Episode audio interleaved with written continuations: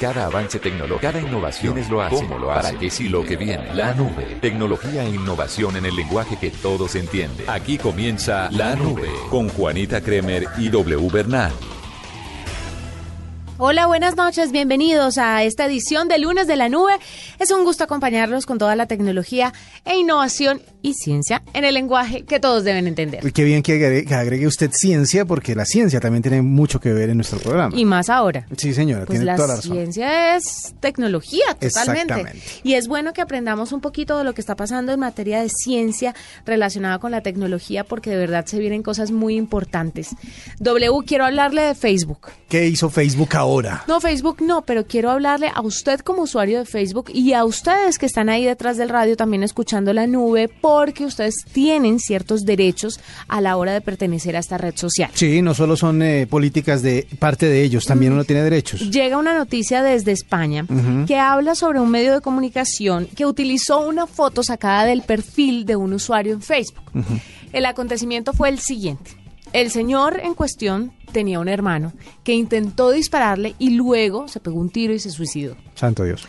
El periódico local lo que hizo fue agarrar una foto de su Facebook para explicar a la gente quién era el sujeto y la publicó en el periódico. Pues el señor, digamos Pepito, demandó al periódico diciendo que ellos se entrometieron en sus redes sociales, que fue una intromisión en su perfil eh, que es público, no está restringido, y que reproduciera una foto que él no quería que se, se reprodujera, digamos. Así es. Entonces, el tribunal de esta localidad ha fallado a favor de Pepito, diciendo que tiene toda la razón, que el medio de comunicación eh, violó una ley y dice que en la cuenta abierta eh, en una red social el titular haya subido una fotografía suya accesible al público en general no autoriza a un tercero a reproducirla en un medio de comunicación sin consentimiento del titular.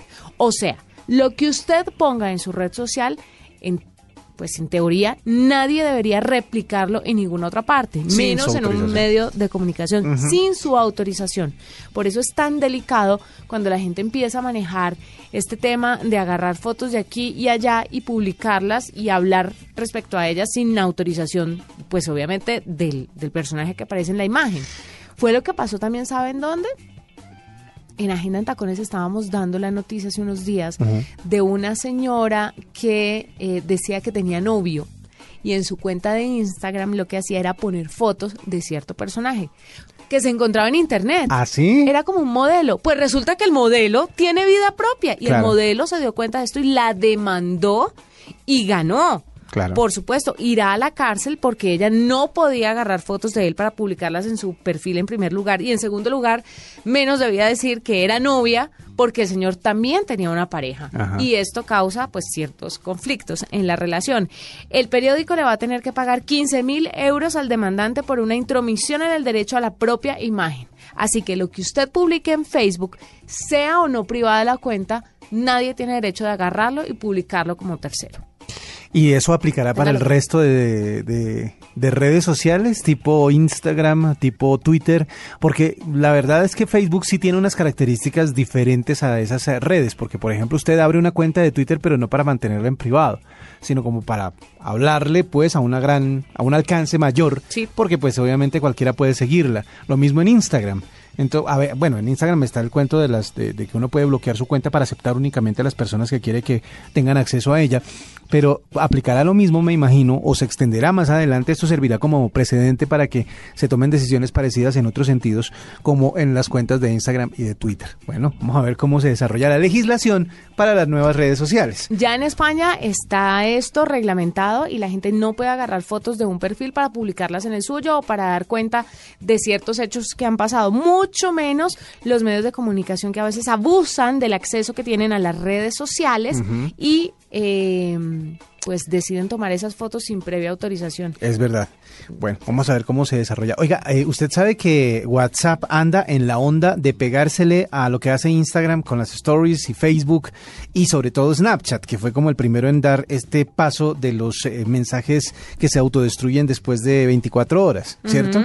Pues en, WhatsApp, que es como la red de comunicación más importante o la aplicación de comunicación más importante del mundo, resulta que también quieren hacer lo mismo. Y usted dirá, ¿cómo funciona? Sí, ¿cómo funciona? Hay que jartera porque WhatsApp es solamente para chat. Paso a explicarle. Resulta... Porque déjame decirte una cosa, Señora. el tema de los stickers en las fotos y eso no es que haya funcionado mucho, la gente No. no, es que los utilice demasiado. Realmente no están, no están intercambiando muchas fotos con esos nuevos, eh, con las nuevas características que ofrece, pero realmente hay una sección del es- de WhatsApp que uno no usa mucho. De hecho, hay mucha gente que ni siquiera la tiene activada. Hay gente que puso un mensaje ahí y nunca más lo puso, lo, lo volvió a cambiar. Y es la parte del estado. Usted tiene un- en, en su perfil, tiene su foto, pero además tiene un estado que puede ir cambiando. Hay unos preestablecidos como disponible, ocupado, en el cine, en el trabajo, etcétera, etcétera. O no puede hablar solo WhatsApp, que fue el primero que salió. O usted lo puede personalizar, escribir cualquier frase célebre, cualquier cosa que se le ocurra. Pues resulta que ahora han querido actualizar la parte del estado, de su estado, para que las personas tengan acceso a mensajes cortos en video o en fotografías exactamente igual a los stories de Instagram o de Facebook o de Snapchat. Exactamente igual, porque tienen la misma barrita de progreso arriba, dependiendo de cuántos videos tenga usted, los pone arriba, etcétera, etcétera. Entonces, cuando usted abre su WhatsApp, normalmente va a haber tres, o ve normalmente tres pestañas, las llamadas, los chats y los contactos. Son las tres pestañitas que usted ve. Aparte de eso, va a aparecer a partir de hoy, porque la actualización ya se liberó y va a ir pues eh, eh, em, evolucionando durante el día. Pero la actualización ya se liberó y cuando se actualice usted va a ver cuatro pestañas, llamadas, chats, contactos y estados dependiendo de quién esté publicando cosas. Entonces, si alguien de su, de su grupo de contactos eh, pone uno de esos estados interactivos con algún eh, video, alguna frase, alguna foto, etcétera, etcétera, que además puede personalizar con los mismos stickers y con las mismas eh, emo- emojis, pues va a aparecerle en la pestañita, así como cuando le aparece el circulito rojo de las, de las historias de, de Instagram. Estos eh, mensajes se van a borrar a las 24 horas y va a volver a estar, a volver a ponerse el estado que usted haya puesto. Entonces usted va a ver, como normalmente ve la lista de fotos o el número de fotos. Pero las- con un borde rojo. con un borde rojo para que usted pueda activarlo desde ahí y ver qué está compartiendo la gente en su estado. Es una manera de de pronto pegársele a la moda de los mensajes que se autodestruyen ¿Cree rápidamente. usted que funcione? Yo no. Yo creo que sí por una razón. WhatsApp se usa mucho. WhatsApp es la, yo- o sea, es lo que más usa la gente. Pero es una, es, es una aplicación de mensajería. Claro. No es una red social, entonces lo que están tratando es de convertirse en una red social. Preguntémosle a nuestros oyentes a través de arroba Blue Tecnología. Sí. ¿Qué opinan? Arroba Blue Tecnología. Con el numeral La Nube. Ajá. Arroba Blue Tecnología y dicen, WhatsApp, ¿funcionaría como una red social con estos videos cortos o no? ¿Qué le parece? ¿Qué opina? Buena pregunta. Y fi- eh, finaliza con numeral La Nube. Escuchas la nube en Blue Radio. El mundo es pequeño, pero pasan muchas cosas. Y cada día hay más. Más temas que nos interesan. Más temas que nos afectan. Enterarse de todo es cada día más difícil. Se necesita una nueva alternativa. Una muy grande. Blue Radio. La nueva alternativa. 89.9 FM en Bogotá y bluradio.com.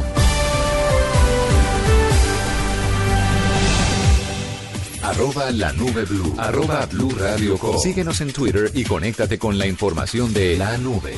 Yo creo que a todos los oyentes y sobre todo a los antioqueños les va a interesar saber, si es que no lo saben aún, Sí. que el primer departamento con internet gratuito en nuestro país, en todos sus municipios, es Antioquia. Así es. Y estamos tremendamente orgullosos de eso, así no seamos antioqueños, pero igual nos llena de orgullo que ya un departamento con todos sus municipios tenga eh, internet gratuito, porque de verdad se ha convertido en una herramienta de comunicación bastante importante, y no solo de comunicación, W, Sí. de aprendizaje, de conectividad, de todo. Prácticamente Internet ya se volvió un servicio público esencial. Claro. Porque hay muchísimas cosas que se hacen gracias y por Internet.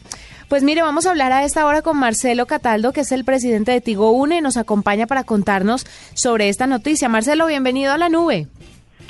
Muchísimas gracias por el espacio. Un saludo para ti, Juanita Wilson, y a toda la audiencia. Bueno, ¿cómo es esto que está pasando en Antioquia y cuándo se extenderá por el resto del país?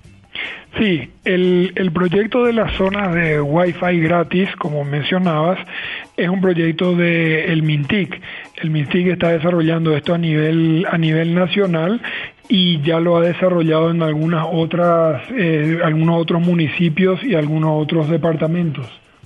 Entonces, eh, ahora hemos ganado eh, el, el, acceso a este municipio, perdón, a este departamento, a toda Antioquia, y es la primera vez eh, es la primera vez que el, el, MINTIC asigna a un, a un departamento como un todo. Entonces, por eso decimos que vamos a tener acceso a todos los municipios de Antioquia entregándoles eh, Wi-Fi gratis. Es un acuerdo entre el MINTIC, la gobernación de Antioquia y nosotros, Tigo UNE, somos el, equipo técnico que desarrollará el proyecto.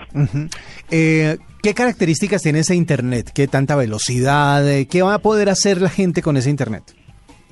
Em, eh, este Internet, un, eh, la velocidad eh, depende mucho porque usted sabe que la velocidad en el punto final depende de un montón de elementos tecnológicos hacia atrás, de conectividad, de capacidad de transmisión, pero el objetivo que tiene el Mintic con este con este Internet gratuito es el primer acceso a la gente, tiene una velocidad decente, una capacidad eh, importante para todas las cosas básicas. Obviamente, si uno quiere hacer una transmisión de un archivo o quedarse pegado mirando una película durante dos horas, eh, no es el objetivo de este Internet.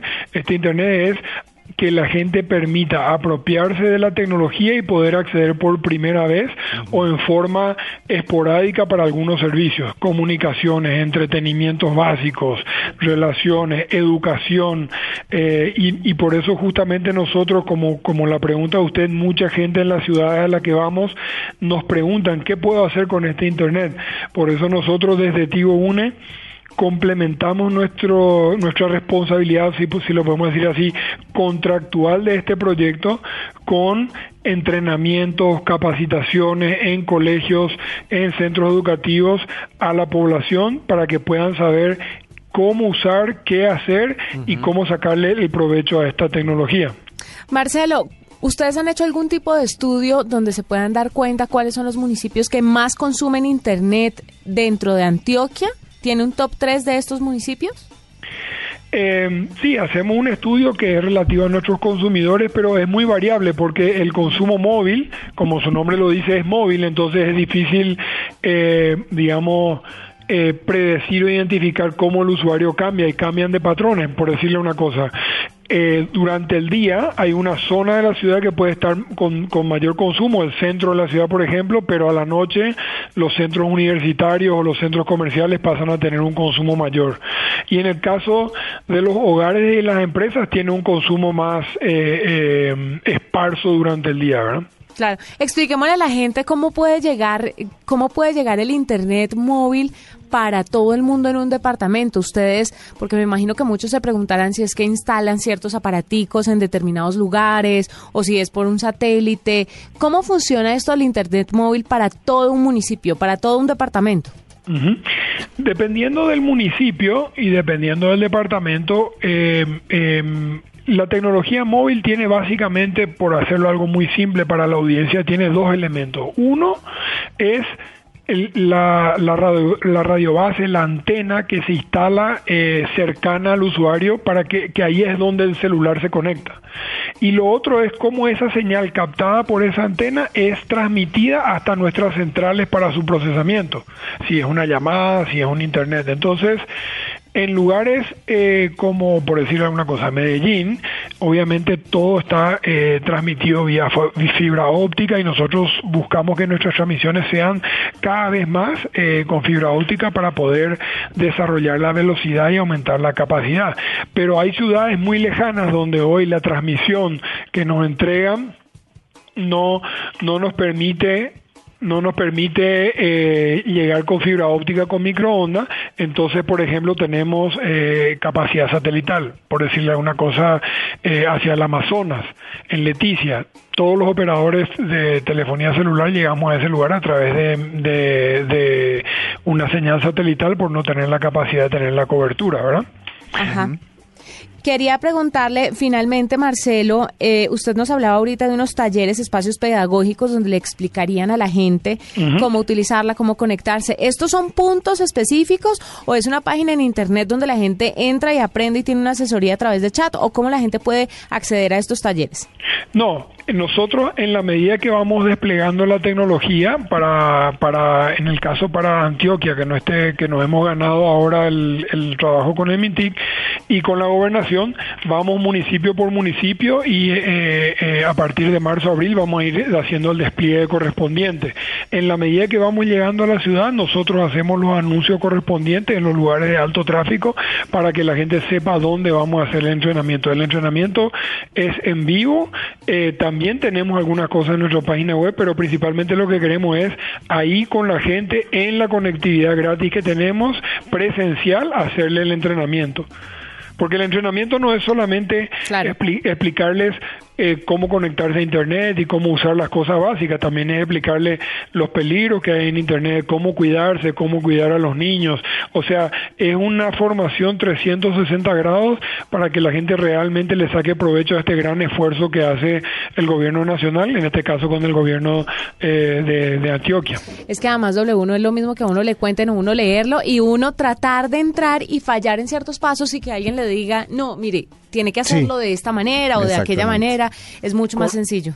Correcto, Juanita, correcto. Marcelo, gracias por estar con nosotros siempre ahí contestando el llamado de la nube y mil felicitaciones pues por esto que está pasando en Antioquia. Ojalá se replique en los departamentos de todo el país porque de verdad que es la democratización del Internet. Exactamente. Muchísimas gracias por el espacio. Un saludo para la audiencia de la nube. Esta es la nube de Blue Radio. ¿Cómo entender que el jugador más grande del mundo es una pulga? ¿Cómo entender que psicoterapeutas de pareja se divorcian? ¿Cómo entender que hacer reír es algo serio? ¿Cómo entender que en el Pacífico haya violencia? ¿Cómo entender la realidad en que vivimos? Escuche Blue Radio y su equipo de especialistas que le brindan todos los puntos de vista para que usted decida. Blue Radio, la nueva alternativa. Arroba la nube blue. Arroba blue radio Síguenos en Twitter y conéctate con la información de la nube. Doble. Señora. ¿Cuál es el mayor de los problemas a la hora de reunirse la gente en un trabajo? Cuando hay reuniones de trabajo, ¿qué es lo más difícil? Contactar a la gente. Después de eso. ¿Después de contactarla? Sí, ya cuando están todos sentados en la reunión. Ya cuando están todos... Ustedes saben, oyentes, escríbanos. que suelten los, los teléfonos, que se concentren. Que se concentren y que se enfoquen en, un solo punto. Exactamente. Pues mire, le cuento que IBM y Rico. Sí. ¿O Rico? Rico. Bueno, anunciaron una nueva generación de tableros interactivos cognitivos que prometen revolucionar las reuniones de trabajo gracias a que llevan integrada la inteligencia de IBM y tecnologías de voz para apoyar a las personas de forma activa en las reuniones. Son unos tableros inteligentes que van escuchando y van haciendo una analítica de toda la reunión y cuando la gente como que se va saliendo del tema, vuelve y habla al tablero y los reúne a todos para que lleguen a conclusiones de manera más fácil y más rápida y por supuesto mucho más eficiente. Además de esto, tiene puede apoyar a las personas de forma activa durante las reuniones. Mediante respuestas de comando de voz, toma notas, o sea que ya no está, ¿quién va a tomar nota? Que a uno le toque levantar la mano. Eh, realizan acciones e incluso traducen a otros idiomas. Si hay un extranjero dentro de la reunión que definitivamente no entiende un concepto, el tablero le va a ayudar con esta situación. Es una solución de trabajo inteligente que conjuga las capacidades de IBM y por supuesto de esta empresa que se llama Rico. Sí, Rico que pretenden, por supuesto, cambiar el modo en que los equipos se reúnen y colaboran a través de nuevas características mucho más intuitivas, con un lenguaje natural, fluido. Entonces, me parece que estamos llegando cada vez más a, no sé, eh, la película Star Trek. es una cosa de locos. Imagínense artificial ya. En una reunión y que el tablero lo llame al orden. Oiga, oiga, oiga. Atentos. Focus, focus. focus causa las conversaciones y eso es lo que más me descresta de estos tableros. Pues por ahora IBM está instalando 80 tableros en su sede en Alemania y si la cosa funciona correctamente, próximamente las reuniones serán proactivas y estos tableros llegarán a países como Japón, Brasil, Estados Unidos y mucho más allá, tal vez a Colombia. Qué bueno, y esperemos a ver que llegue para que la gente se enfoque en las reuniones. Óigame, una de las cosas que la gente ha estado preguntando mucho eh, con los anuncios de que se viene un nuevo terminal de Samsung es acerca de la seguridad con el tema de las baterías que se incendian, ¿no es verdad? Pero resulta que no es a la única marca a la que le ha pasado y no es la única manera en que un eh, teléfono o un eh, dispositivo móvil se recalienta, se deforma o se incendia en casos extremos. Muchas veces las personas ignoran las señales de alerta sobre este tema y es mejor que le contemos a la gente qué puede pasar o cómo es que se desarrolla ese proceso para llegar al daño fatal y final de su dispositivo móvil, para que no lo ignoren, para que usted no, no deje de estar atento a esas señales. Por ejemplo, eh, la mayoría de las baterías eh, de litio, del tipo que van pues con los eh, dispositivos móviles, comienzan a fallar porque contienen unos químicos peligrosos que podrían ser inflamables y esa es la razón por la cual se incendia. Una de las señales más claras de que su batería está en peligro es cuando se empieza a inflar. Muchas personas eh, no se dan cuenta de esto porque las baterías rara vez eh, le quitan la carcasa a su teléfono para poder revisar el estado de la batería. O sea que cuando ya se levanta la carcasa la cosa está grave. Sí, exacto. Si ya la carcasa, si usted siente que está gordita la carcasa, ya huya. ya huya, exactamente. Estas baterías tienen un proceso de degradación que empieza por la falta de carga. Eh, si usted empieza a notar que durante un tiempo cargaba rápidamente y esa carga le duraba, por ejemplo, todo el día. ¿Sí? Algunas baterías prometen hasta dos días. Pues eh, cuando usted empieza a notar que la carga durante mucho tiempo y se descarga rápidamente. Esa es la primera advertencia de que su batería ya empieza a fallar. Cuando la batería empieza a, o más bien el teléfono empieza a apagarse cuando todavía aparenta tener carga la batería. Es decir, usted tiene el porcentaje de batería en la imagen eh, superior izquierda o derecha de su teléfono, ahí ve cuánta batería le queda y de un momento a otro usted ve que le queda, no sé, 20, 30% de la batería, pero se le apaga y cuando la conecta al cargador aparece como si la batería estuviera en ceros. Esa es otra señal de que su batería ya se está deteriorando. el siguiente paso es cuando empieza a hincharse. Por eso es que si los dos pasos anteriores eh, lo ponen a dudar a usted, quítele por un momento eh, la parte de, atrás, cuando son baterías intercambiables, quítele la, batería, quítele la batería un momento y mírela si está totalmente recta o si ya empieza a presentar una deformación. Si definitivamente ya está muy gordita, es mejor que se deshaga de la batería lo más rápido posible, porque este es como el último el último paso antes de que algo suceda. Antes de que se quede sin oído. Exactamente, pero hay, hay un paso adicional que la gente no ha tenido en cuenta y es que usted empieza a oír un silbido en la batería cuando se está cargando. Este es el peligro más grande porque esa es la parte previa a ese incendio. Un silbido. Silbido, sí. La gente lo ignora porque considera que son como es como cuando usted oía antiguamente cuando pasaba por el lado de, alguna parte que tuviera corriente y usted sentía un, un y usted lo siente como natural, como eso, esa es una clase de ruidos que pertenece a eso. Pues bien, hay algunas baterías de estas eh, que tienden a, a, incendiarse, que cuando usted las conecta al cargador, empiezan como a tener un pequeño ruidito de fondo, como un silbido chiquitico. Si usted no está atento a esto, esta puede ser la fase previa a un incendio. Entonces, usted que maneja su dispositivo móvil, todo el tiempo, pues tenga en cuenta esas cosas porque si bien la batería es lo más importante a la hora de que usted no quiere quedarse sin, sin eh, eh, eh, conectividad, pues es hora de que revise si su batería está en buen estado o no. Pero recuerde, la primera señal siempre la da la carga cuando usted carga normalmente su teléfono y se empieza a descargar más rápido de lo normal. Esa es la señal número uno, pero ya le hemos contado a todos ustedes qué deben hacer o cómo deben prepararse para cuando la batería empiece a fallarles antes de que suceda algo catastrófico, no solo para usted, sino eh, para su teléfono. Escuchas la nube en Blue Radio. Para los que se preguntan qué hace Marina Granciera, Ricardo Rego, Fabito Poveda, JJ Osorio, César Corredor, Juan Pablo Tibaquira, Jonathan Sachina, Son Enrique Asensio, Joana Quintero, Juan Pablo Hernández, Rafa Sanabria, Carlos Alberto Morales, Juanjo Buscalia. Bueno, ellos dicen que trabajan. ¿Qué hacen, don Javi? Todos en Blog Deportivo a las 2 y 40 de la tarde. El único show deportivo de la radio, lunes a viernes. Un 2, 3, un 2, 3, probando. Blue Radio, la nueva alternativa. Esta es la nube de Blue Radio. Bueno, le cuento que ha llegado la revolución en términos de aviación. ¿Ah, sí? Sí, señor. Y los pilotos prepárense porque se van a quedar sin trabajo. Oh, oh. Pero faltan bastantes años para eso. Sí. Mire, usted se ha preguntado cómo funcionaría el primer dron de pasajeros del mundo.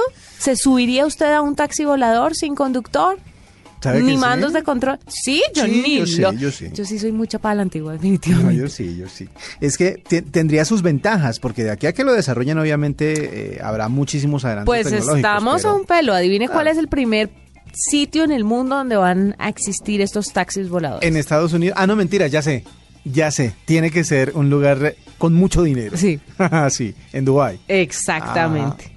Pues estamos hablando del Lihang 184 y ha sido desarrollado por una empresa china, aunque superó sus primeros vuelos de prueba en Nevada, Estados Unidos hace más de un año, ahora ya la cosa empieza a verse un poco más Vea, clara. pues.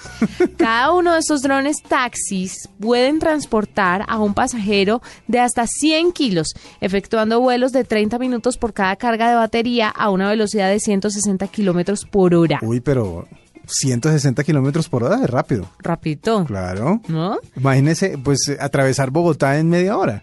Y dicen que no es solamente un prototipo, que Ajá. ya los están produciendo, o sea, ya es más tangible que cualquier otra cosa. El ¿En funciona- serio? un funcionario aseguró que estos aparatos harán vuelos regulares a partir del próximo mes de julio y que ya fue probado en los cielos del país asiático. Cada tripulante seleccionará su destino a través de una pantalla táctil y podrá disfrutar de trayectos de hasta 50 kilómetros. Vea, pues. ¿Cómo Claro. te parece? Aeropuerto Hotel, Hotel Aeropuerto, cuando usted está alojada en el hotel de siete estrellas, en el Burj Al Arab, creo que se llama, eh, y lo puede transportar directamente hacia el aeropuerto de Dubái sin ningún trancón y sin necesidad de un conductor. Mire, dicen los expertos, los especialistas, que la forma en la que funcionan estos sistemas hace que su manejo suele ser fácil. Lo difícil es crear sistemas que resistan al fracaso. Entonces, en estos aviones, usted va a ir, so- o sea, si usted se mata, mata solo. Porque ahí no hay piloto que lo ayude para consolarlo ni, ni abroches el cinturón. Pero, ¿será que no tienen algún sistema de emergencia para que el, el- el pasajero, no sé, tome alguna decisión al respecto en el momento de algún accidente? No sé, pero lo que sí sé es que grandes tecnológicos como Uber, Uber, Google y Amazon están experimentando con este tipo de tecnología, eh, aunque no anunciaron ningún modelo similar que vaya a estar disponible próximamente, pero pues una vez probados estos prototipos, estos, los otros dijeron, listo, hagámosle. Bueno, Imagínese el tema. pero interesante. Sí, pero ¿cuánto puede costar un vuelo? Pero ese es el- Ahora, po- o sea, calcúlele cuánto va a costar y calcúlele cuando se democratice la eh, los recorridos eh, por avión, por Sí. drones, ¿cómo va a estar el tráfico El aéreo? tráfico aéreo. No, esto va a ser una locura. ¿Cómo sería un trancón? Por cielo y tierra nos vamos a joder. Se la canto de una vez. Bueno, pero mire que ese es el primer paso en, la- en- en ese sueño eh, de ciencia ficción que se ha tenido desde hace muchos años de los vehículos de los eh, carros que vuelan. O sea, ya estamos cerquita de ver tráfico aéreo, o sea, de mirar hacia arriba y ver pasar y pasar y pasar drones o carros o lo Como que el sea. quinto elemento, pero le digo una cosa, ni usted ni yo vamos a montarnos en una de estas cosas en nuestra vida. Yo sí. No, señor, Sí, ¿por voy a ir a Dubái. No, señor, porque uno, la tecnología va a llegar un poquito más entraditos en años. Y dos, va a ser carísima al principio. ya sé. cuando la cosa sea barata, que sea como coger un taxi o un Uber, Ajá. usted y yo vamos a estar muertos.